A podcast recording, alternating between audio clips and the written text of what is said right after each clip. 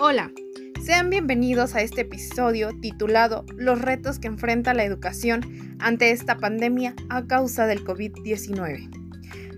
Mi nombre es Elizabeth Mares Pedraza. Ahora bien, como sabemos, diversos sectores se vieron afectados, pero principalmente el sector educativo, ya que no es lo mismo aprender de manera virtual que de manera presencial ya que también influye demasiado el factor emocional, alumno-maestro y alumno-alumno. Como sabemos, muchas veces los alumnos encuentran lo que no tienen en casa. Esto nos referimos al cariño y comprensión. Citando a Nelson Mandela, nos dice que la educación es el arma más poderosa que puedes tener para cambiar al mundo.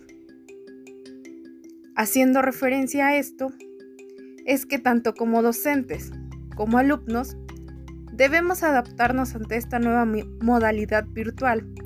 Aunque claro, como docentes debemos de comprender que no es lo mismo aprender por medio de una pantalla, plataforma, correos, mensajes, etc., que aprender por una pizarra, en donde las dudas que puedan existir por parte de nuestros alumnos sean explicadas para poderlas aclarar.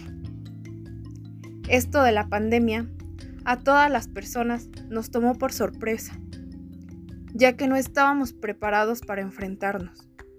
Pero esto no es una excusa para que como maestros nos demos a la tarea por preocuparnos más por la educación y aprendizaje de nuestros alumnos lo cual debemos de indagar en diferentes fuentes y buscar diferentes herramientas que puedan aportar al aprendizaje de nuestros alumnos.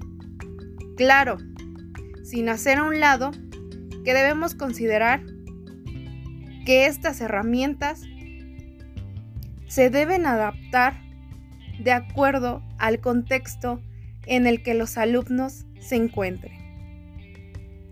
Como recomendación, los invito a nuestros maestros y a todos los que conformamos a la comunidad estudiantil como docentes en formación a preocuparnos más por el aprendizaje de nuestros alumnos, actualizarnos cada día y prepararnos más para poder impartir el aprendizaje que ellos puedan recibir. Esto me refiero a que los alumnos adquieran un aprendizaje de manera significativo. Ahora bien, y por último, termino con la frase, nunca consideres el estudio como una obligación, sino como una oportunidad para penetrar en el bello y maravilloso mundo del saber. Albert Einstein. Les agradezco por haber llegado hasta estos últimos segundos del episodio. Espero que sea de mucha aportación a su preparación. Aunado y recordándoles que no debemos bajar la guardia y sigamos cuidándonos ante esta pandemia para pronto estar frente a las aulas, poder volver a ser felices junto con nuestros alumnos Muchísimas gracias.